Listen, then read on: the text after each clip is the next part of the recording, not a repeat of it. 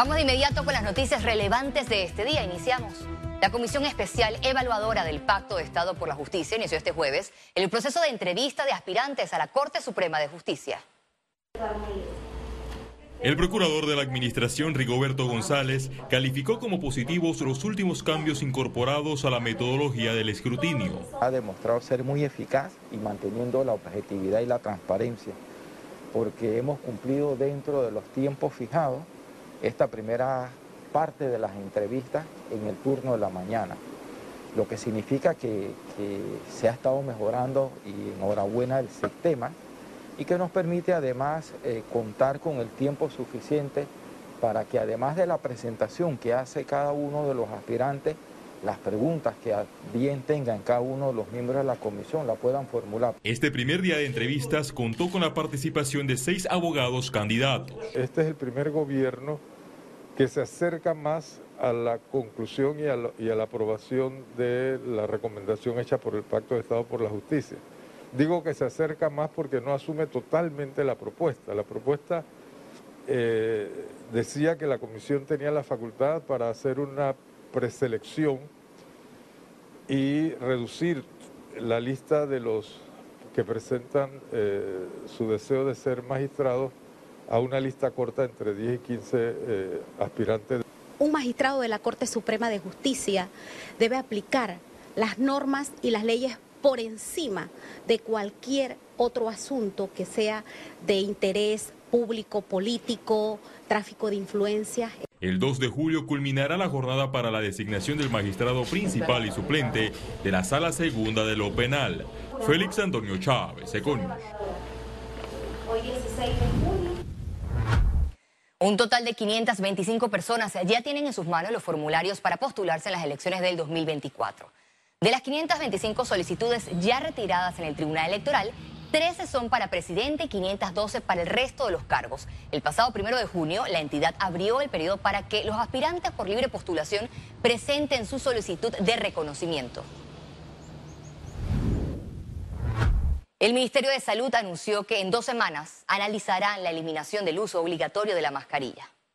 El ministro de Salud, Luis Francisco Sucre, explicó que para tomar esta decisión se debe garantizar que las instalaciones en el país estén adecuadas para recibir a pacientes y garantizar los medicamentos para tratar COVID-19. El MINSA recomendó el uso de la mascarilla en personas con enfermedades crónicas. Autoridades desarrollaron jornada de vacunación en el Hotel El Panamá. La actividad que finaliza el lunes 20 de junio contempla vacunas contra COVID-19, la influenza, hepatitis B, fiebre amarilla a todas las personas que lo requieran.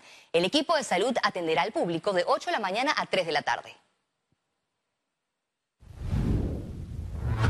La alta ola de contagios de COVID-19 en Panamá podría durar un mes más, así lo informó el epidemiólogo Arturo Rebollón. Nosotros estamos en una ola de seis a ocho semanas aproximadamente, que es lo que tiene desde que arrancó hasta la parte que estamos en estos momentos. Ya para esta época, tomando en cuenta la ola Omicron anterior, ya debimos haber caído. Sin embargo, vemos que al nosotros bajar el número de casos, al disminuir las protecciones de la población, estamos en un punto de meseta, de meseta de infecciones, de infecciones rápidas lo que nos dice que esto se puede quedar como cuatro a seis semanas más, dependiendo de la, la variabilidad del virus. Entonces, cuatro a seis semanas es todavía muy fuerte para el sistema. Los hechos delictivos en plena pandemia no cesaron. Las autoridades policiales y las fiscalías hicieron investigaciones que lograron aprehensiones y condenas. Félix Antonio Chávez nos amplía los detalles en el siguiente informe. Informe especial con Félix Antonio Chávez. Estamos a mediados de 2022 y los casos por robos de vehículos a nivel nacional van en aumento. Las modalidades de los delincuentes son distintas y en muchas ocasiones utilizan equipos tecnológicos para penetrar y desactivar las alarmas de seguridad. Más detalles en este informe especial.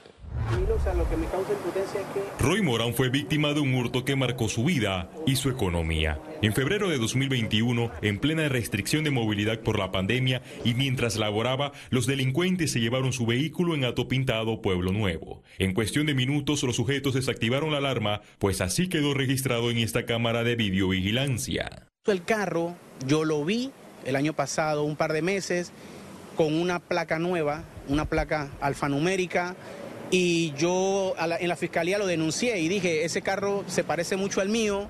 Roy, por su propia cuenta, investigó por varios meses el paradero de su auto porque todavía recibía las notificaciones por el uso del corredor.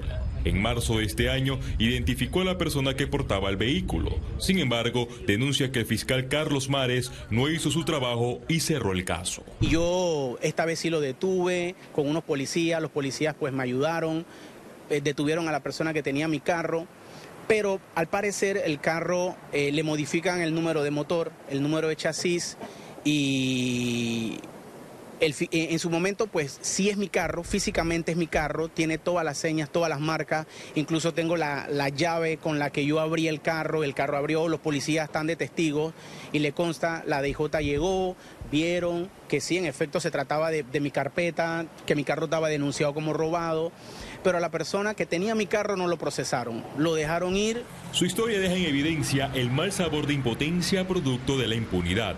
La Policía Nacional y el Ministerio Público reconocen que existe un alto porcentaje de denuncias por robos y hurtos de vehículos. Hay 132 eh, denuncias de robo a nivel nacional y 79 solo en el distrito de Panamá, es decir, pues más de la mitad ocurre en la área metropolitana. La Policía Nacional en sus acciones ha logrado recuperar 104 vehículos en lo que va del mes de mayo y los primeros días del mes de junio. En el mes de mayo se recuperaron 74 vehículos y en el mes de junio 26. Las principales víctimas son los conductores de Uber e InDriver, seguido de las personas que se dedican a hacer acarreos. Hasta la fecha se han logrado 15 sentencias condenatorias con acuerdos de penas y castigos de hasta 13 años de prisión por este delito agravado.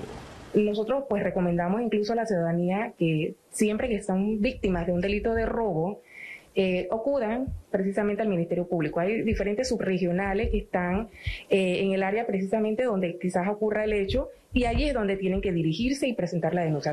Daniel Chong es experto en seguridad automotriz. Recomienda a los conductores invertir en equipos tecnológicos para rastrear el movimiento del coche.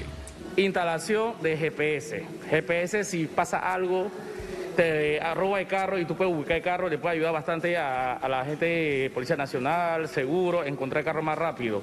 Pero siempre y cuando tiene que tener lo primero seguridad. Cuando compra un carro, lo primero que tiene que ser, que debería hacer es tener una buena alarma. De las víctimas por robos de vehículos, cuatro han sido asesinadas.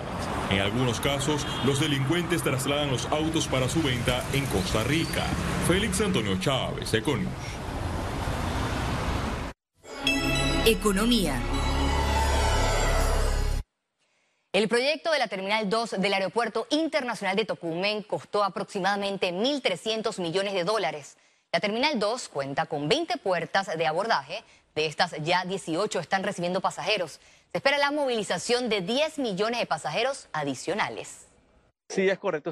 acuérdate que ese fue un proyecto que contemplaba otras acciones, además de la terminal aérea, sino también eh, parte de los estacionamientos. También teníamos unas estaciones eh, sus estaciones de eléctricas. Así que es un complejo, eh, un, un contento de, operaciones o de proyectos que eh, salían valorizadas en alrededor de 1.200, 1.300 millones de dólares entre todos. El Producto Interno Bruto presentó un crecimiento de 13.6% en el primer trimestre del 2022.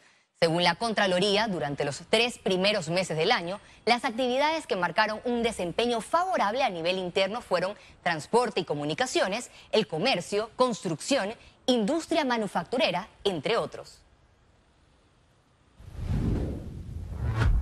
El ex directivo de la Caja de Seguro Social, César Tribaldos, sugiere dividir los procesos de la entidad para un mejor funcionamiento.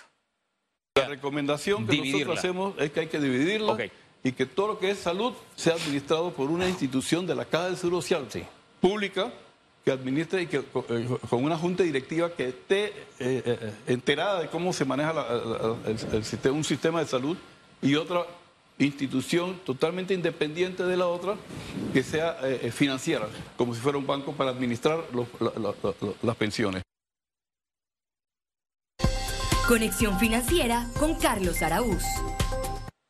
La situación del programa de invalidez, vejez y muerte de la Caja de Seguro Social es uno de los principales temas pendientes en el país.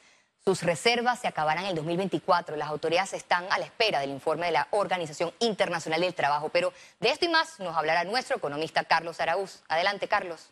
Gracias, Valeria. Corría el año 2005 y el país enfrentaba en menos de 12 meses dos reformas trascendentales. Una reforma fiscal que de no haberse peleado hubiera ahorcado a la clase media y a la clase trabajadora. Y acto seguido, una serie de diálogos que llevaron a la Ley 51 que hasta hoy regenta la Caja de Seguro Social. Todos sabíamos en 2005 que la Ley 51 era una curita temporal a los serios desfases actuariales de la Caja de Seguro Social. Desde entonces, tres administraciones han optado por hacer nada, cero, para salvar el programa de invalidez, vejez y muerte. El tiempo se agotó y es evidente que el próximo presidente de la República tendrá en sus primeros meses al mando del país que confrontar el más delicado de los problemas, uno con consecuencias nefastas para el país que queremos. En la gráfica vemos cómo hasta el 2019 el programa de invalidez, vejez y muerte traía una posición de superávit de poco más de 360 millones de balboas. Pero ya era claro que los siguientes 10 años no serían así. La proyección es que para el 2025 las reservas del sistema de pensiones desaparezcan y que para el 2030 el déficit del programa esté en poco más de 8 mil millones de balboas. La caja de seguro social es tanto más que medicamentos, atención hospitalaria o pago de pensiones. El no haber enfrentado esta situación, que hoy es tan crítica, puede crear un efecto dominó que trastoque el sistema bancario local, que aún no termina de reanimarse como efecto de la pandemia. Las financieras sufrirían peor aún y ni hablar de la estabilidad del sistema de administración de salud. Supuestamente la OIT debe dar un diagnóstico este año que promueva acciones, pero el costo político es muy, muy alto. Y pareciera que muchas veces esto es más importante que la salud de los panameños. Ojalá nos demos cuenta del riesgo que corremos y que sea una prioridad para la próxima administración de la cosa pública. No tendrán otra opción. Vuelvo contigo, Valeria. Muchas gracias, Carlos, por tu siempre certero análisis y rescatar la caja de seguro social, que es el gran reto de esta administración de gobierno.